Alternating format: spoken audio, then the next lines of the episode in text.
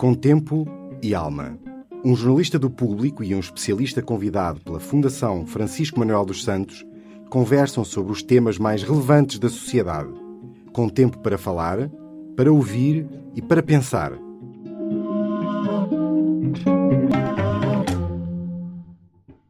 Em 2015, 23% dos jovens entre os 15 e os 24 anos estavam empregados, quando no início dos anos 80 eram cerca de metade. Hoje, apesar de existirem muito mais jovens a estudar do que no passado, mais de um em cada 10 jovens entre os 18 e os 24 anos já abandonou os estudos sem concluir o secundário. Também marcante é a pobreza que afeta mais do que um em cada 5 jovens até aos 18 anos. Olá, chamo-me Clara Viana, sou jornalista da secção de Sociedade do Público e dedico-me em particular à área da educação. Neste podcast vamos falar sobre a situação dos jovens em Portugal, com base nos dados estatísticos recolhidos pela Pordata para elaborar um retrato sobre este grupo. Temos como convidado o sociólogo Elísio Estanque, investigador do Centro de Estudos Sociais da Universidade de Coimbra, e o Carvalho, presidente do Conselho Nacional de Juventude. Bem-vindos. Professor, vou começar por si. Aqui há não muitos anos tínhamos 36,5% de jovens em abandono escolar precoce. No ano passado estávamos nos 14%. Foi uma descida brutal, mas mesmo assim somos o país, estamos em quinto lugar na, na maior taxa de abandono escolar precoce. Portanto, porquê é que ainda há tanta gente, tantos jovens a sair da escola sem completarem, no caso agora, o ensino secundário, que é o limite da escolaridade obrigatória? Prende-se, por um lado, com implementações e, e, certamente melhorias que ocorreram no sistema de ensino, no modo geral, eh, uma crescente consciencialização também por parte das famílias da importância de manterem os filhos, pelo menos até completarem a escolaridade obrigatória. Eh, e por outro lado, eu tenho, tenho receio que isto também esconda aqui uma outra dimensão. E essa outra dimensão penso que uh, se liga com, com a questão das oportunidades de emprego e da dinâmica da própria economia. Eh, quando o desemprego aumenta, quando, eh, enfim, a oferta de oportunidades é reduzida, eh, muitos, enfim, os jovens provavelmente são mais, são retidos por períodos mais longos na, na, na sua condição de, de, estudantes, uma vez que a alternativa fora do ensino secundário não, não se oferece também como suficientemente aliciante do ponto de vista das famílias. Em todo o caso, eu acho que a ênfase que colocaria aqui neste aspecto eh, se prenderá com uma crescente aperfeiçoamento, desenvolvimento e eficácia do sistema, do sistema de ensino. O Carvalho, o professor estava a dizer eh, esta outra dimensão que também pode explicar o abandono escolar, que é ligado a alturas de maior ou menor emprego. Mas nós temos também uma situação em que se comprova que muitos destes jovens que saem da escola ficam na situação dos nem-nem, nem estão a trabalhar, nem estão, nem estão a estudar. É, temos números impressionantes. No é? ano passado, 734 mil jovens dos 15 aos 24 anos, porcentagem de quase de mais de 60%, estavam nesta situação. O que é que isto diz? É, é, muito preocupante, é dos números mais preocupantes eh, e que geram uh, os nem-nem. Agora, nós, a nossa geração vai tendo muitos rótulos, mas de facto, jovens NIT uh, têm sido o nosso, um dos nossos maiores problemas, uh, até porque o facto de não estarem ocupados eh, numa ou outra coisa cria a, a curto prazo, a médio prazo, situações de, de profunda exclusão social. Temos um dos números que cresce ineditamente é o número de jovens desempregados de longa duração. 73 mil jovens que já estão desempregados há, há mais de um ano, há mais de dois anos, quer dizer, e, o que é que isto faz a uma pessoa. Também diz muito sobre, sobre esta coisa que, que, que nos perguntamos muitas vezes, sobre os jovens e o futuro. E uh, não, não, se pode pedir a muitos destes jovens que façam uma reflexão sobre o futuro quando o problema deles está, está em arranjar um, um, um futuro para si no, no curto prazo, quer dizer. O que é que o professor dirá disto? É, é um falhanço também da escola e do próprio do nosso do, do tecido económico?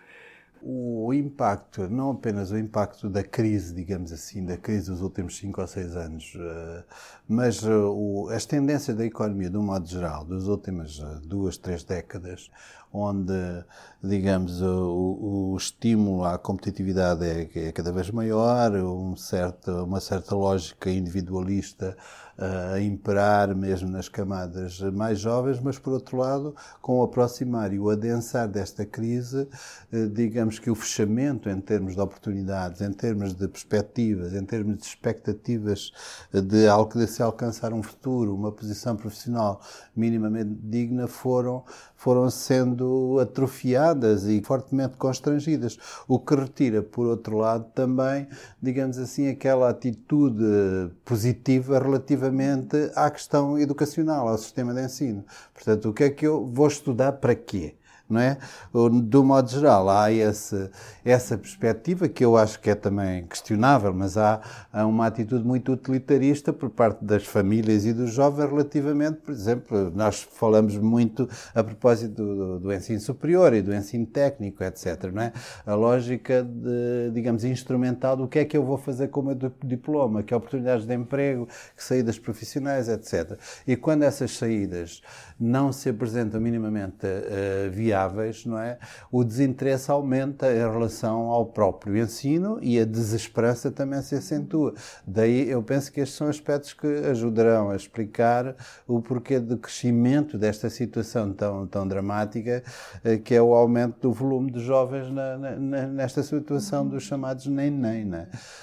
Isso é, é, é preocupante do ponto de vista das famílias e dos jovens, é preocupante do ponto de vista da economia, é preocupante do ponto de vista do país que investe recursos muito volumosos na formação destas gerações e uma boa parte deles acabam por não retirar daí dividendos úteis para a sociedade, outra parte, por, por outras razões, por via da imigração, vai acabar por beneficiar outras economias mais, mais fortes e isso é duplamente penalizador para, para a nossa economia.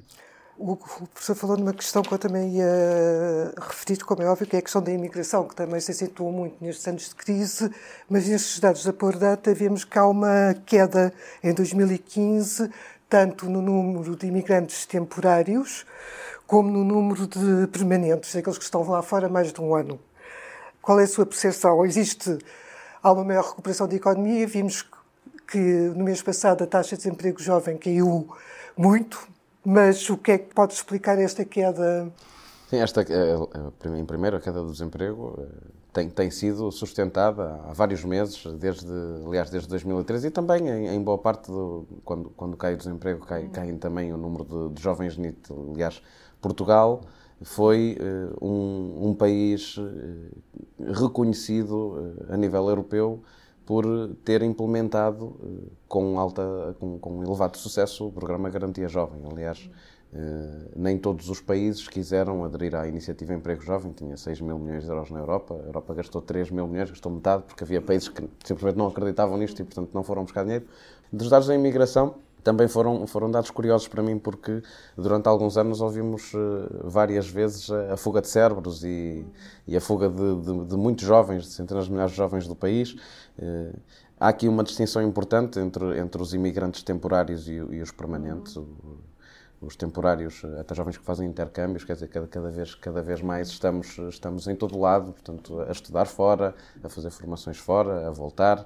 De facto, descer o número de imigrantes permanentes será também um sinal positivo, ou, ou até do regresso de jovens que, foram para fora, será também um sinal positivo, mas uh, certamente que o desemprego e a, e a, imigração estão, estarão sempre ligados e, portanto, acho que ninguém tem aqui soluções mágicas para as pessoas eh, deixarem de emigrar ou para resolver o problema do desemprego. Antes tivéssemos a solução de ouro para isso, mas, eh, mas são números eh, assinaláveis, tanto pela quantidade, até porque eu estava, estava aqui a olhar para isto, eh, no, no, ano, no ano passado são, são 8 mil jovens entre os 25 e os, e os 29 anos, portanto, uh, e vem descendo bastante, desde de cerca de 10 mil jovens, há uns anos antes. Portanto, Tinha assim, essa percepção que a imigração de jovens estava, começou a diminuir agora? Sim, eu penso que sim. Eu tinha essa percepção, tinha essa percepção também porque, enfim, muitos de, daquele, daqueles grandes fluxos que, que se verificaram a partir de 2011, 12, 13,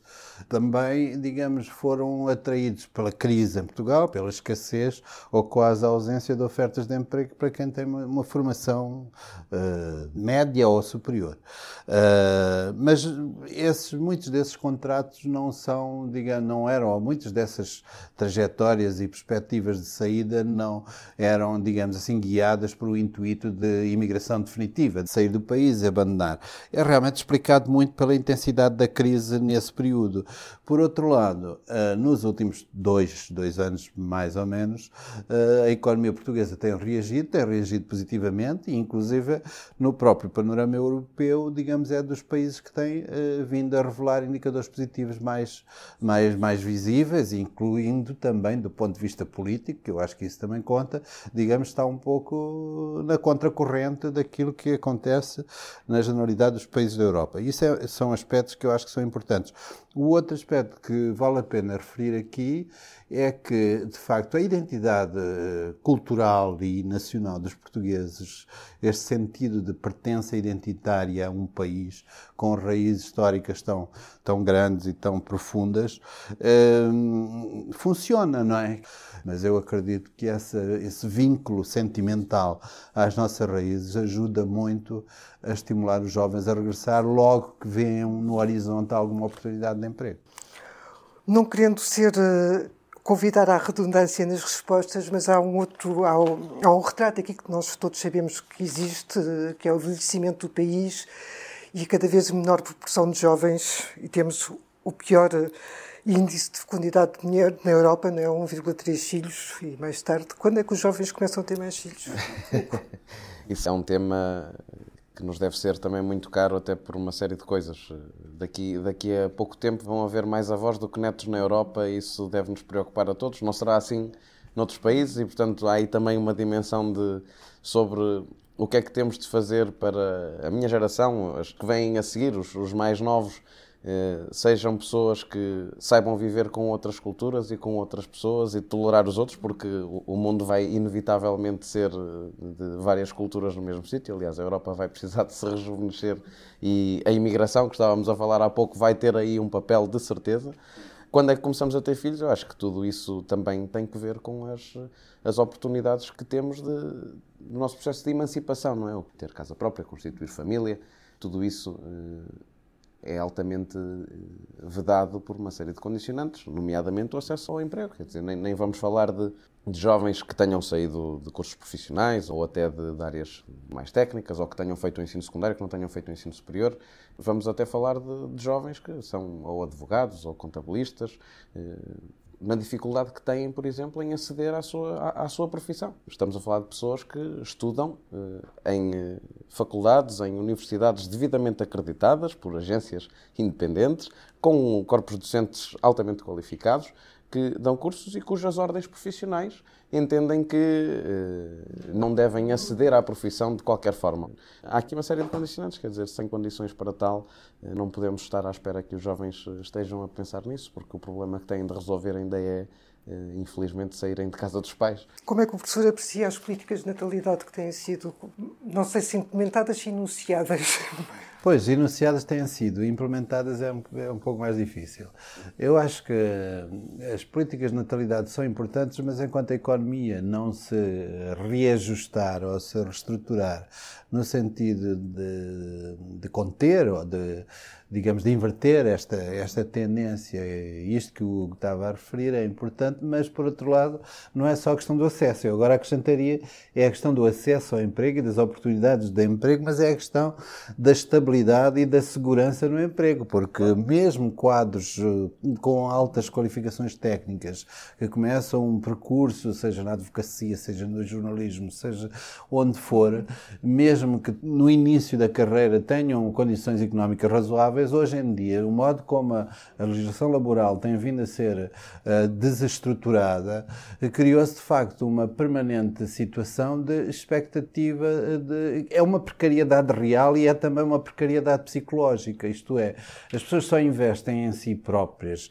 nomeadamente nesta matéria de constituir família e projetar, programar, ter filhos, se tiverem um mínimo de segurança, se sentirem no horizonte que há quem as proteja no médio e no longo prazo, enquanto a situação, digamos, eh, caminhar no sentido que tem caminhado nos últimos anos, claro que os jovens tendem a reduzir, eh, digamos, as taxas de natalidade vão-se provavelmente manter, os casamentos são cada vez mais tardios e isto é prejudicial em todos os aspectos, sobretudo no longo prazo será desastroso e obrigará a, a repensar políticas migratórias no sentido, digamos assim, de atrair gente que possa continuar a alimentar, digamos, a, o crescimento económico, porque, porque sem isso não é possível eh, oferecer estabilidade, segurança social. São questões que exigem, digamos, um planeamento e uma discussão estratégica e eu acho que uh, o país não está, digamos, a investir suficientemente nessa reflexão. O sistema científico, de um modo geral, até recentemente não tem tido condições de poder contribuir para um debate estratégico e garantir que os estudos que são feitos sejam de facto aproveitados no sentido de oferecer às instituições e aos governos e aos responsáveis políticos de pôr em prática uma estratégia de, eh, de, que sustente o país no médio e no longo prazo. É evidente que o país hoje em dia estamos na Europa e é óbvio que isto, estas questões têm que ser pensadas numa, num, num, contexto mais, mais amplo da União Europeia. Isto que o professor estava a dizer do ensino superior, do contributo do ensino superior ainda não ser significativo, acha que as universidades ainda continuam fechadas muito sobre si próprias? Ou... Eu acho que não estamos a. Eu concordo inteiramente com, com o professor, quer dizer, há empregos que vão desaparecer uh, num instante. E há outros que se vão criar. O Fórum Económico Mundial diz que 65% das crianças que entram agora para a escola vão ter empregos que nós não conhecemos. Não é? Quer dizer, há, há, há várias formações que nós continuamos a dar nas nossas universidades. Eu sou engenheiro, eu aprendi uh, linguagens de programação que não se usam. Eu, eu, vejo colegas a estudar noutro tipo de plataformas, incluindo o YouTube, por exemplo. Hoje temos acesso acesso à informação é enorme. É, aliás, não é a era do acesso à informação, é a era da seleção de informação que nós, que nós temos. E isso, isso vai ser uma, uma parte muito importante da discussão sobre o emprego. E outra que eu queria reforçar, porque concordo também inteiramente com o professor, porque de facto, eh, voltando um bocadinho atrás, Há duas eh, ofertas que um jovem como eu, terminando a sua formação superior, eh, imaginando um jovem que esteve no ensino superior, há duas hipóteses que tem. Eh, uma será recibos verdes e a outra será um estágio profissional. E são as duas altamente precárias. E, portanto, isso, isso diz tudo, não é? É a oferta que nós temos que não tem nada a ver com uh, as condições de trabalho que a geração que esteve antes de nós, dos meus pais, por exemplo, teve à, à, saída das suas formações. E, portanto, tudo isso é o que tem criado aquela fatia preocupante dos jovens NIT que falávamos há bocado, que, eram, que são os desencorajados, que são o, os irmãos mais novos destes que estão a, a atravessar estas dificuldades que, e que dizem eh, no final do ensino secundário vou para a faculdade para quê? Para ir para o desemprego, para ir para a caixa de supermercado e que são os desencorajados. Certo, claro. Eu gostava de sublinhar um aspecto também que, que me parece muito importante se nós queremos contribuir para, para que haja, enfim, saídas uh, positivas para os problemas uh, com que se debate a Europa neste momento, o projeto europeu e o nosso, e o nosso país, que é parte integrante da União Europeia. E eu acho que um dos aspectos que precisamos de investir mais é na formação para a cidadania.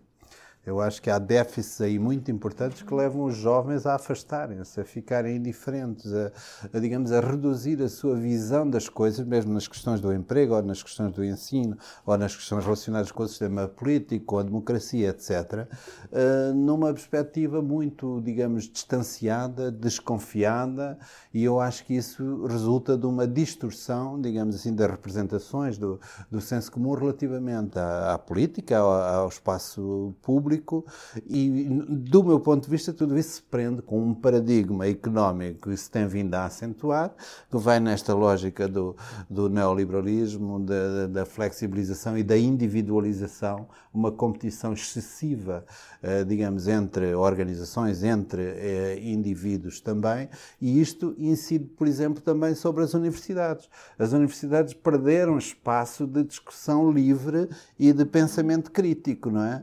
Porque estão estão constrangidas também, a precariedade também atinge hoje os professores, cada vez há menos professores em condições de poder pensar livremente, ensinar e dedicar-se ao ensino, porque eles próprios, aqueles que estão sendo admitidos, digamos assim, são em condições muito precárias, com salários extremamente baixos que não dignificam, uh, digamos, o ensino, nem a formação, e isso acaba por incidir depois também em déficits de formação cívica e, e técnica. Desta, desta questão de internet, isso também contribui para uma maior individualização comunicação. A questão da internet é, é uma tendência universal e os portugueses aí, portanto, não são exceção e se calhar até são daqueles que mais uh, evidenciam esta dedicação e esta vontade de, de descoberta e de utilização destes novos meios do chamado ciberespaço.